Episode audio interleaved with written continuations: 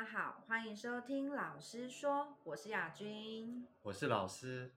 今天呢，我们特别啊来约老师来谈一个主题，因为最近常常听朋友在分享，他们会遇到一个很大的困扰，就是明明我已经没有办法爱你了，可是呢，我却也离不开对方。比如说，我们会去披萨餐厅啊，点了一个披萨，可是呢，这个口味我遇到不喜欢的，但是我顶多可能大概也会吃个一口两口，但是我就已经觉得啊，不行不行，我没有办法再吃下去了。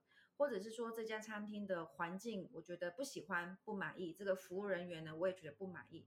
那我就可以立马当下做一个决定，我决定我不要再吃了。可是为什么好像在伴侣关系中，呃，要离开要做一个决定，无论好像再继续在一起，或者是要分开，好像好难哦。对，这是我们常在伴侣关系里面会遇到的。我刚好就是前段时间有个朋友来特别来找我，他说他遇到了这个情况。嗯，那他跟他的伴侣在一起非常久。嗯，那他说这一段时间他发现他的伴侣怪怪的，然后去看了他手机，他突然发现了他有个暧昧的对象，他感到非常的震惊，他觉得这件事不可能会发生在我身上，甚至不可能发生在我们两个身上。那居然他看到，他不晓得怎么去面对他，但是他最后有鼓起勇气，嗯，然后去问他的伴侣，然后他的伴侣第一个时间就跟他说对不起。嗯，直接道歉，直接跟他说，直接就承认了。哇对，然后他他觉得呃他是没办法去原谅他的伴侣犯了这个错，嗯、对，是。那他觉得呃我一定要跟他分手，但是当他这么说的时候，嗯、他发现他自己做不到。那他有时候又会很想念他，哦、呃，会有舍不得，但是又要在一起的时候又会常常争吵。嗯，但是他不错，他有发现他自己一点，就是他不愿意示弱。哦，嗯，然后每一次吵完架，他的伴侣都会跟他说对不起。嗯，他说他最生气就是这个，当伴侣用那个眼神跟他说对不起的时候，好像就是在一直在提醒他做了背叛他对不起的事。哦，嗯，所以这个就是我们常常在我想要跟他分开，但是我又离不开的内在的两难拉扯。所以真的都是会这么两难吗？是，大部分我们都会遇到这样的情况。哦，听起来那位朋友他内在已经有做了一个决定啦，可是好像做了这个决定又很难，做了另外一个决定好像又很难。那为什么会常常处在这样子两难的关系？而且好像是特别在伴侣关系中比较容易会遇见。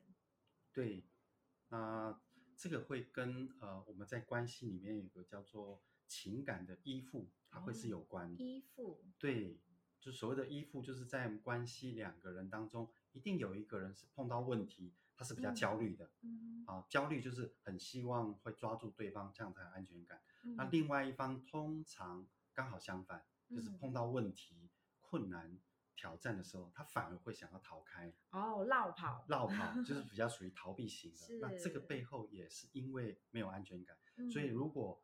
呃，一方想要把对方抓住，嗯，那另外一方就觉得好束缚，他反而会很想要逃开。嗯、好，那通常都是男人比较倾向于逃避型的，那女方通常比较是属于那种焦虑型的。哦、但是我们的心灵底层通常都是一样，没有安全感。是，那一个是习惯被疼爱，他觉得如果跟他分开了，好像没有一个人可以像他对我这么好。对，那另外一个可能是一种，呃，习惯照顾别人，因为他透过照顾别人，他会经验到安全感或是有价值，所以当对方离开的时候，或是我想要离开对方的时候，我会感觉好像不重要。嗯嗯嗯，所以通常我们会在这个两难里面，比如说，呃，我们最常看到是那个情感依附，有时候是连接在一个房子，他们共同租了一个房子，那要分开的时候。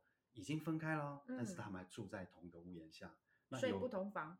对，睡不同房，但是有可能是因为孩子，他们有了孩子，他们想要分开，但是因为孩子抓了一个找了一个理由，所以他们继续住在一起，嗯、或是因为共同养了一个宠物，嗯，对，那有的是因为工作的关系，嗯哼，那有的是因为不想要让双方的父母长辈担心，所以他们又习惯性的住在一起。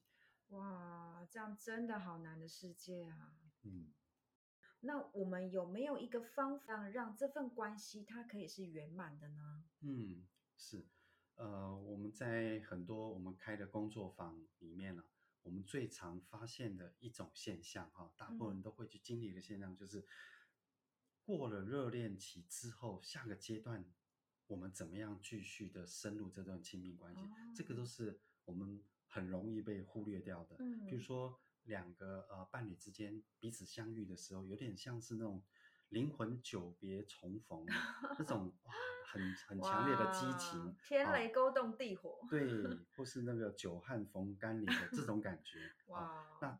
一开始它一定会跟我们的那个身体的层次是有关的，因为荷尔蒙最快哦惊艳到这种感觉。荷尔蒙。对，嗯、那当这个新鲜度降低的时候，当我们的激情慢慢退下的时候，嗯、那还有一种呃，就是我们彼此之间因为在一起，好像我们的安全感是来源是因为对方，对方带给我们安全感了。是。对，所以在这个过程。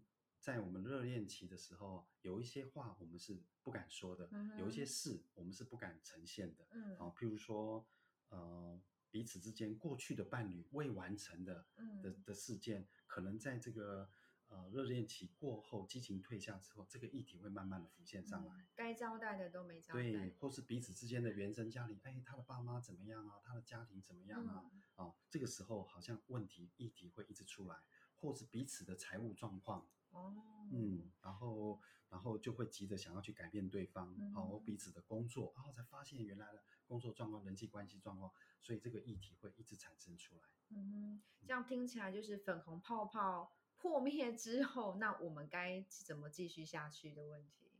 对，那每一个呃遇到的伴侣都是来让我们更认识自己，或是让我们彼此能够成长、学习爱。对。那我在这么多年看到，在伴侣关系里面，如果遇到这样的议题，嗯、我们可以从几个部分去深入了解自己。嗯，那通常，呃，会第一个会跟我们的自己的父母的两性模式它是有关的。哦，父母的两性模式。对，我们无意识可能在我们内在已经有个模式了，那我们就会活成呃父母那个样子。虽然我们不喜欢，嗯、但是好像无意识会变成这样子。嗯，或是刚好相反的。哦，所以是因为从小看着父母他们两个就是一起相处，从小学到大嘛。嗯，对。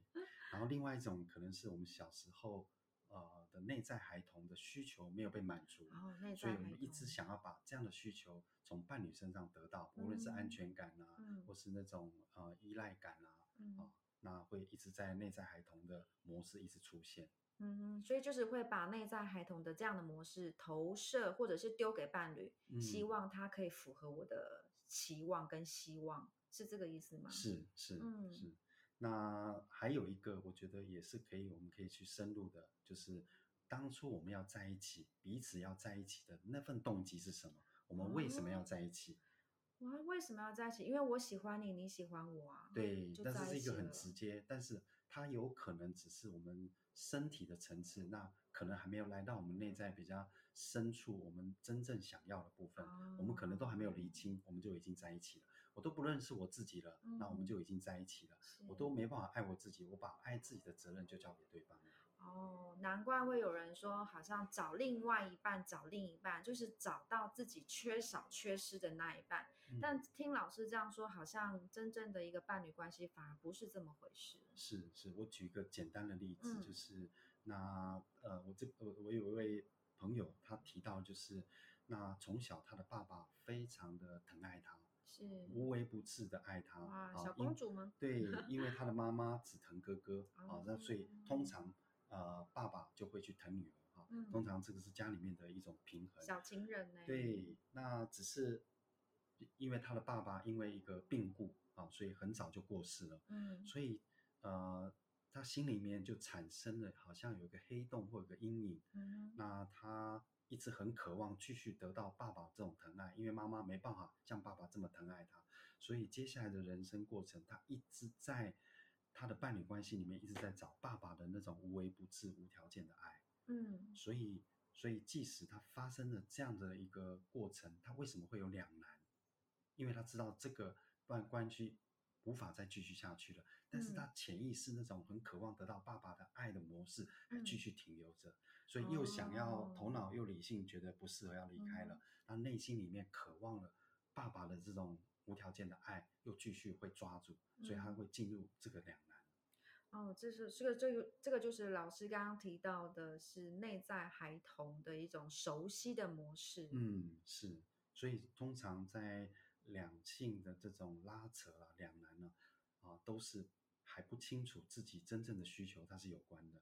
我们好像是在选择要留下来还是要分开。嗯，那其实我们真正要选择的不是对方，而是我是否选择跟自己在一起。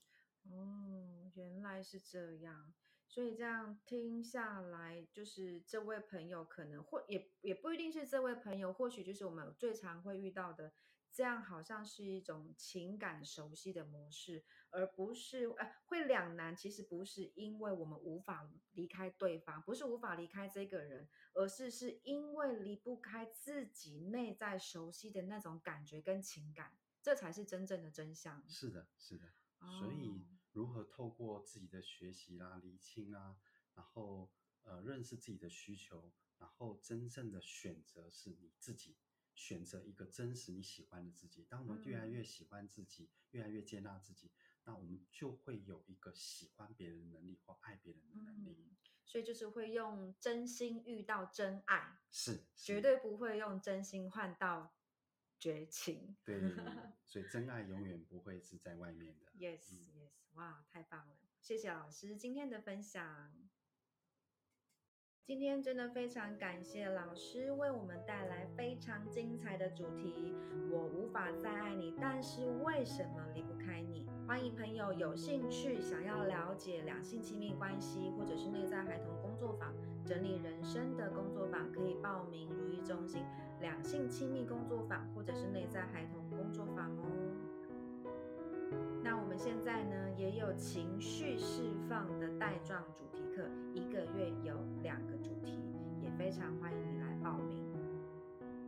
如果你喜欢老师说的频道，欢迎你追踪订阅跟分享哦。欢迎你。